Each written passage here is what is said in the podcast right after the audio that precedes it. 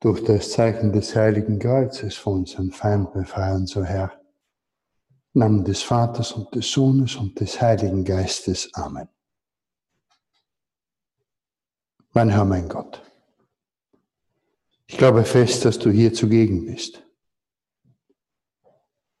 dass du mich siehst und dass du mich hörst. Ich bete dich in tiefer Ehrfurcht an. Ich bitte dich um Verzeihung von meinen Sünden und um die Gnade, diese Weile des Gebetes so zu halten, dass sie mir Frucht bringt. Maria, meine überfleckte Mutter, heiliger Josef, mein Vater und Herr, mein Schutzengel bittet für mich.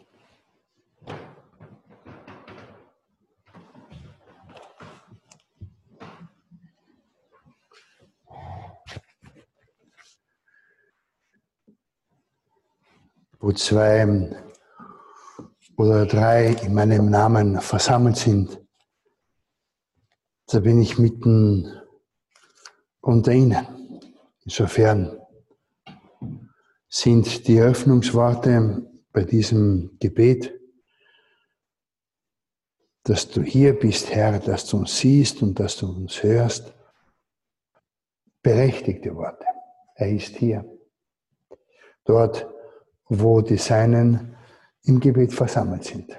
Auch wenn wir ganz klar wissen, es ist der Tag, an dem wir immer wieder Jahr für Jahr uns daran erinnern und darüber nachdenken und mit ihm darüber reden, warum das Kreuz so eine Bedeutung hat.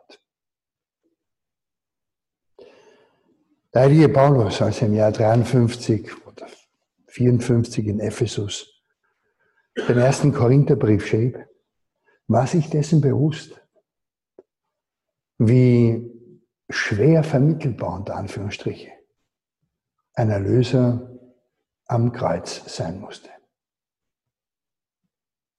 Eine Todesart, von der Cicero oder je nachdem, wie man es gelernt hat, gesagt hat, es war die härteste Strafe für die Sklaven. Abscheu. Das Letzte. Eine Art und Weise zu sterben, die man wirklich niemanden gewünscht hat. Und deswegen schreibt der heilige Paulus und auch für uns, das Wort vom Kreuz ist denen, die verloren gehen, Torheit, unverständlich. Und dann fügt er hinzu, wir verkünden Christus als den Gekreuzigten. Für Juden ein empörendes Ärgernis. Für Heiden eine Torheit. Und deswegen wollen wir mit ihm, mit unserem Meister am Kreuz darüber reden, warum es einfach so wichtig ist, das Herz am Kreuz zu haben, so wie der Gründer des Werkes es unterstreicht in seinem Kreuzweg. Du Herz, du Herz am Kreuz. Du Herz am Kreuz.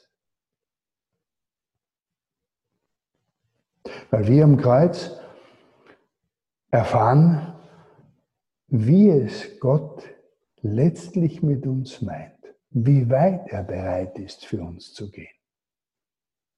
Und das erfassen wir nur, wenn wir in dieser seiner Kreuzigung, in diesem seinem Kreuzestod entdecken, was es bedeutet, Hingabe zu leben.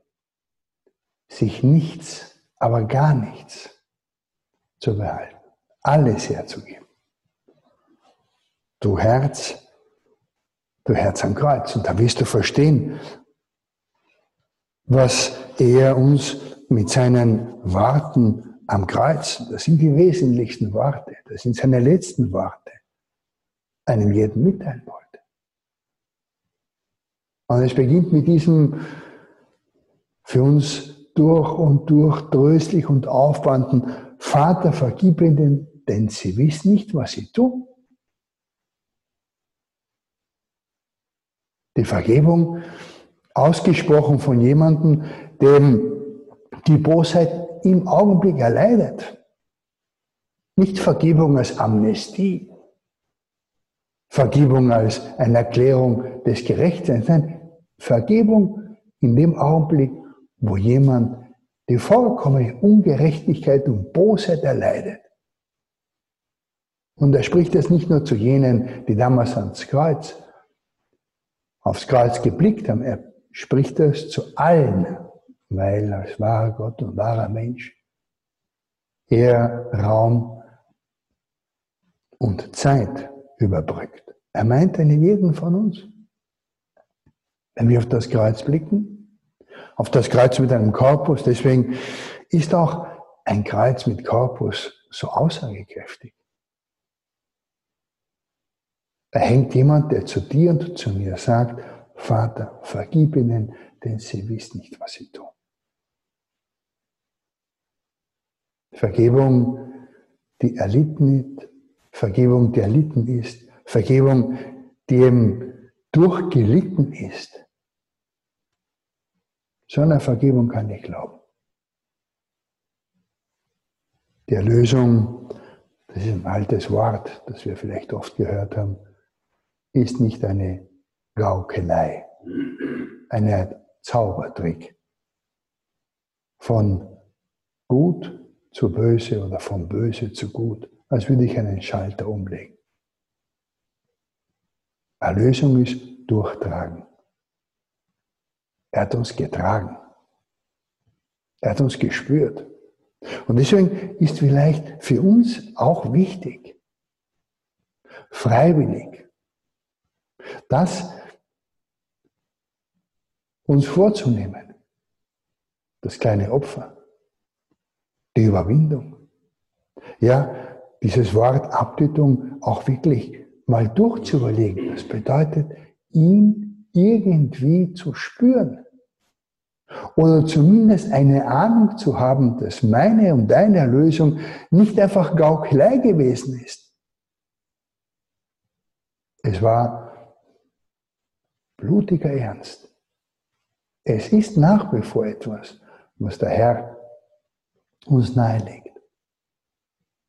Dass wir uns spürbar, sinnlich wahrnehmbar, wahrnehmbar vor Augen führen, dass Erlösung einfach viel gekostet hat. Und dass du diesen kostbaren Inhalt in einem sehr zerbrechlichen Gefäß trägst. Dass dieser Inhalt, diese Gnade, dieses Leben mit Gott, dieses Leben der Freundschaft mit jemandem, der einfach dir immer wieder die Hand reicht,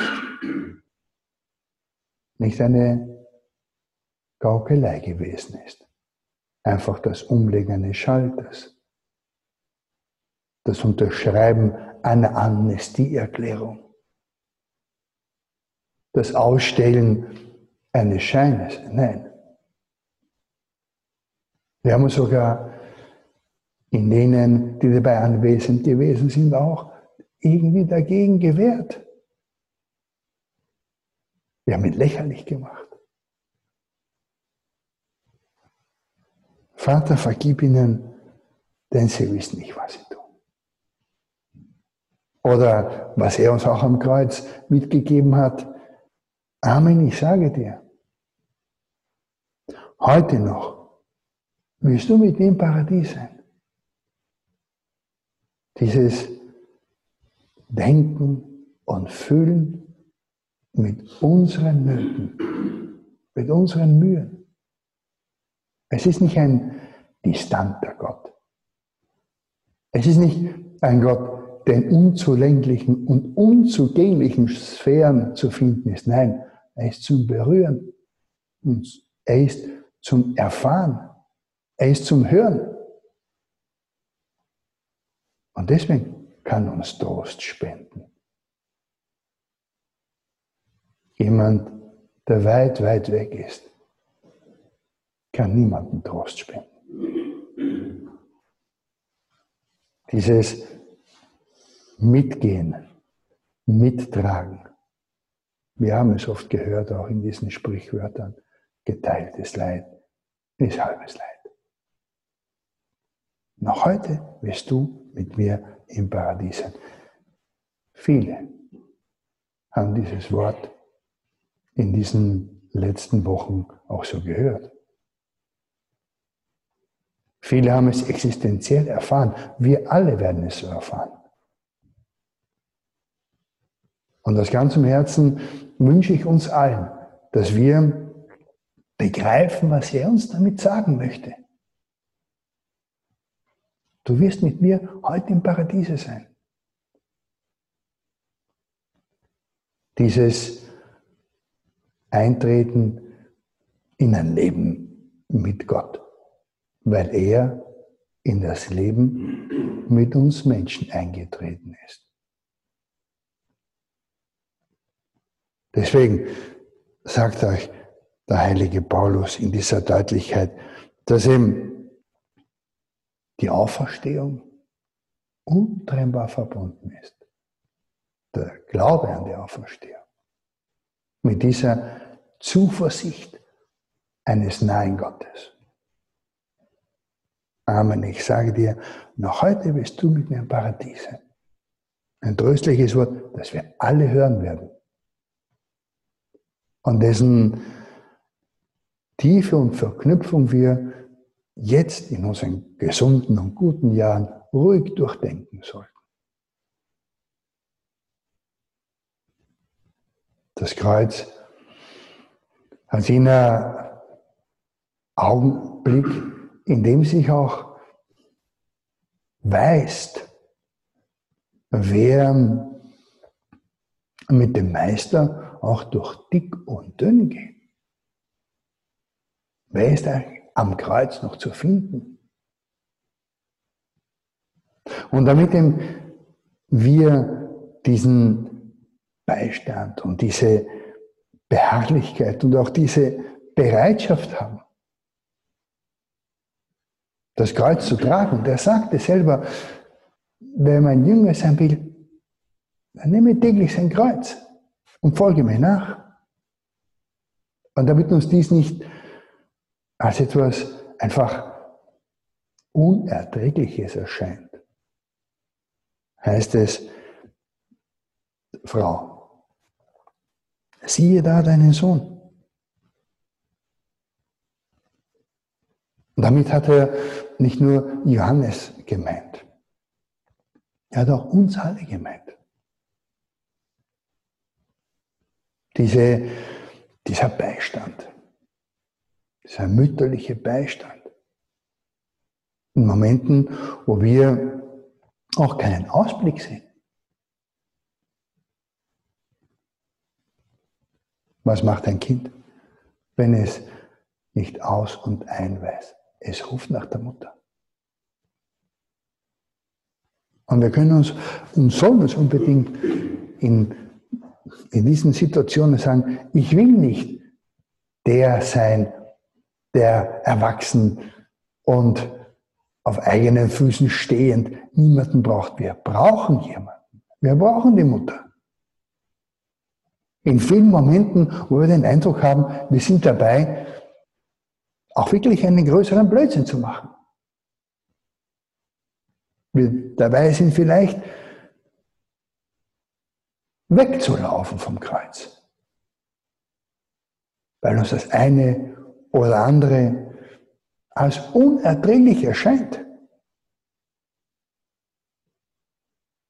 Frau, siehe dein Sohn.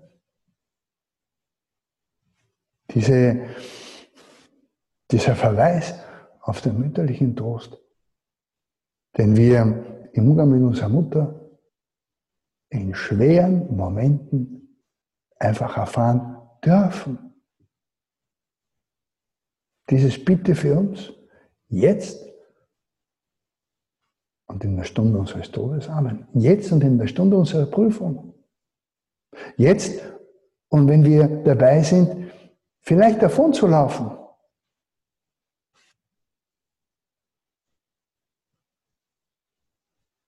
Am Kreuz bewährt sich die Liebe. Du Herz, der Herz am Kreuz. Und vielleicht ist das das zweite Motiv, um sich diese kleinen Überwindungen, kleinen Opfer auch zu suchen. Jenes, ja, fast sagen, Lernen unter Anleitung der Mutter loszulassen, freiwillig loszulassen. Jenes auch irgendwie zunehmen an Starkmut, an Verlässlichkeit. Man kann zu Recht sagen, dieses, dieser, diese ständige Bereitschaft zu arbeiten an sich selbst, diese Überwindung, um eben an Treue zu wachsen, an Verlässlichkeit. Alle, die wir hier sind, kennen diese diesen historischen Hintergrund von dem Spottbild im Pädagogium, jener Ausbildungsstätte für Sklaven, für Palastdiener am Palatin. Ein Spottbild, das ungefähr im dritten Jahrhundert nach Christi entstanden sein muss. Damals hatte man zwar keine Stifte, mit denen man die Wände bekritzeln konnte, aber hatte Griffe, ja, mit denen man auf Wachsläfelchen schrieb und auch in die Kalkwände hineinritzen konnte. Und daher dieses berühmte Spottbild, wo man eben einen Gekreuzigten sieht mit Eselskopf und davor jemanden stehen, der die linke Hand zum Gruße hebt und dann steht unten, Alaxamemnos betet seinen Gott an. Dann war sie wahrscheinlich ein Mitschüler über einen Alexamemnos, einen, einer der ersten Christen in diesem, in diesem Pädagogium, in dieser Ausbildungsstelle, lustig gemacht. Alexamemnos bleibt treu, ist dann unten hinzugefügt. Und jeder von uns muss und wird diese Erfahrung machen. Erst am Kreuz bewährt sich die Liebe die Beharrlichkeit, die Beständigkeit, die Verlässlichkeit. Und dass wir dann zu unserer Mutter gehen und sagen, hilf mir, einer von denen zu sein, die eben im Kleinen gelernt haben, im Kleinen dem Herrn treu zu sein. Im Kleinen diese Schritte gemacht haben, ja, ihm die Nachfolge nicht zu entsagen. Da könnte es Werk geschrieben von diesen kleinen Nadelstichen, von diesen kleinen Überwindungen, die jeder von uns kennt. Für einen sind es diese unter Anführungsstrichen Nebensächlichkeiten wie Termine, und Anführungsstriche kleine Überwindungen wie, mit welcher Arbeit fange ich an? Mit der unangenehmsten, mit der leichtesten? Mit jenen Details, wo wir uns fragen, bin ich bereit, hier und jetzt meine Pflicht so zu erfüllen, wie ein Kind Gottes? Erfülle ich etwas oder erledige ich etwas? Mit anderen Worten, es ist am Kreuz wo uns unsere Mutter einmal und immer wieder daran erinnert. Es lohnt sich, beharrlich und treu zu sein. Es ist der Weg zum wahren Leben.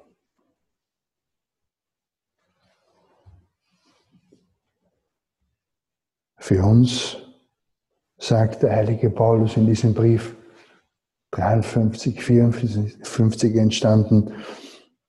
Für uns Gottes Kraft und Gottes Weisheit das Kreuz. Kraft, um auch jenen Weg zu gehen, den seine Worte bezeichnen. Vater, in deine Hände lege ich meinen Geist. Wir legen unseren Geist nicht in die Hände der Mächtigen dieser Welt, nicht in die Hände der Weisen dieser Welt, nicht in die Hände von irgendeinem dieser Welt. Wir legen sie in die Hand Gottes. Wir gehen diesen Weg überzeugt, dass er es fügen wird. Auch wenn wir die Dinge nicht durchschauen.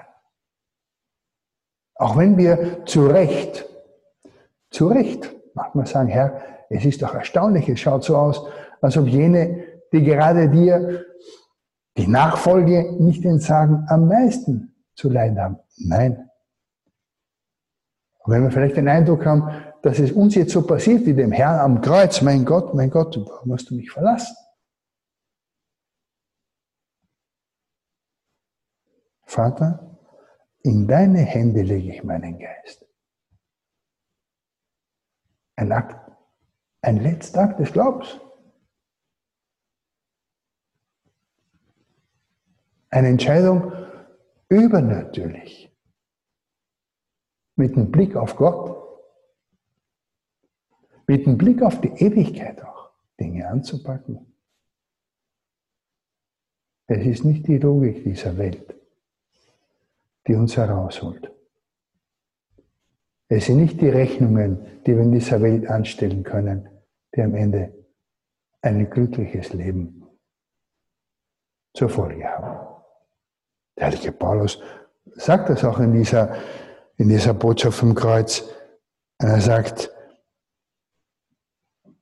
denn da die Welt angesichts der Weisheit Gottes auf dem Weg ihrer Weisheit Gott nicht erkannte, beschloss Gott, alle durch die Torheit des Kreuzes zu retten.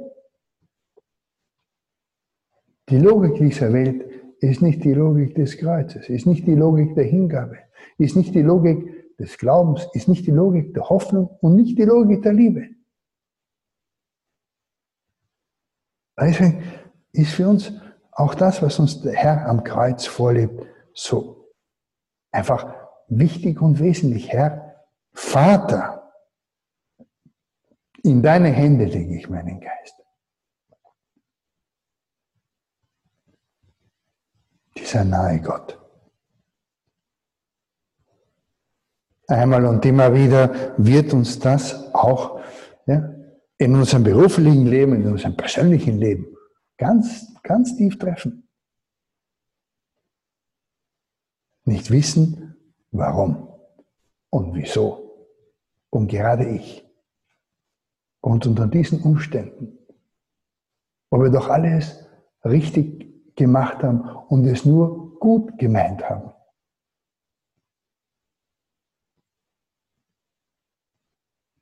Es ist dieser dieses wirkliche alles Gott anzuvertrauen. Und deswegen wollen wir auch dieses Wort betrachten. Es ist vollbracht. Es ist vollendet. Dieser Weg, dieser Weg Gottes mit uns Menschen, der nie aufgehört hat findet in dieser Vollhingabe des Sohnes die Vollendung.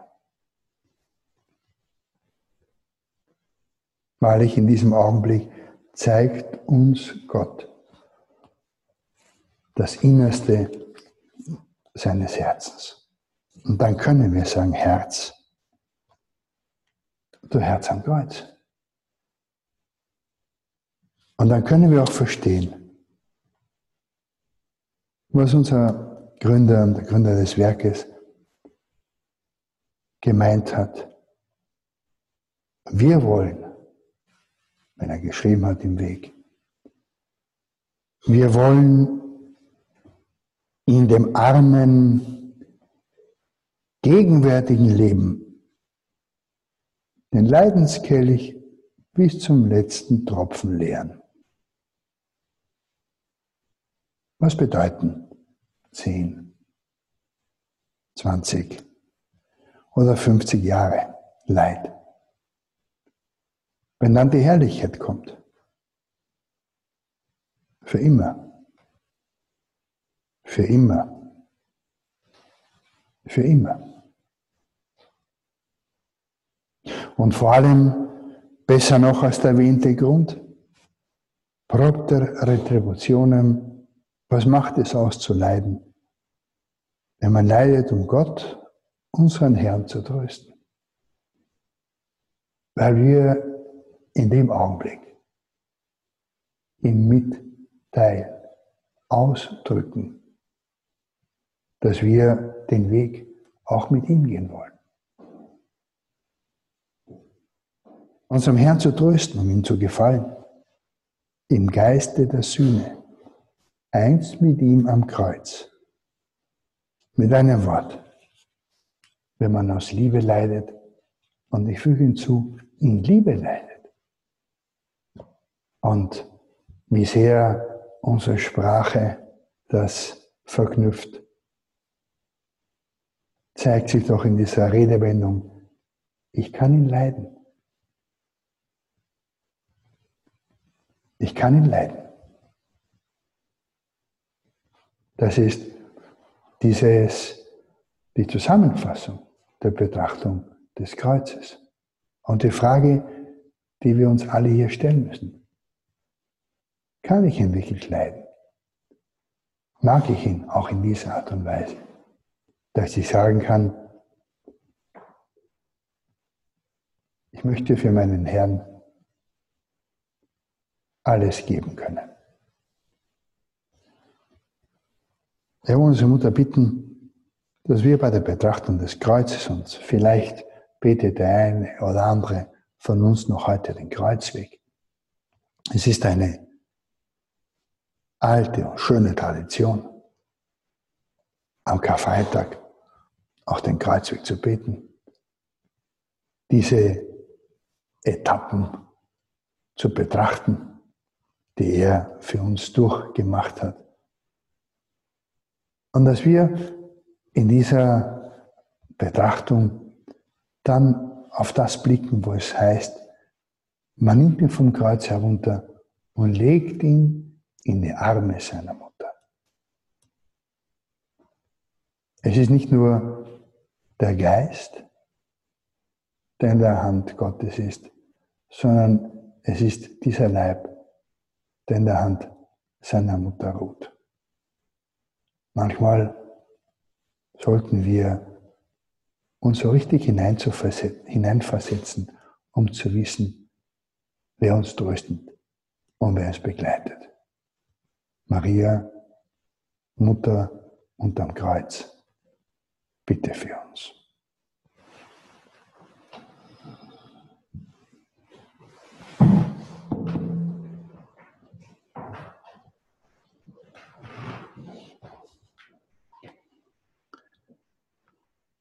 Ich danke dir, mein Gott, für die guten Vorsätze, Regungen, und Eingebungen, die du mir in dieser Betrachtung geschenkt hast. Ich bitte dich um deine Hilfe, sie zu verwirklichen. Maria, meine überfleckte Mutter. Heiliger Josef, ein Vater und Herr, mein Schutzengel bittet für mich.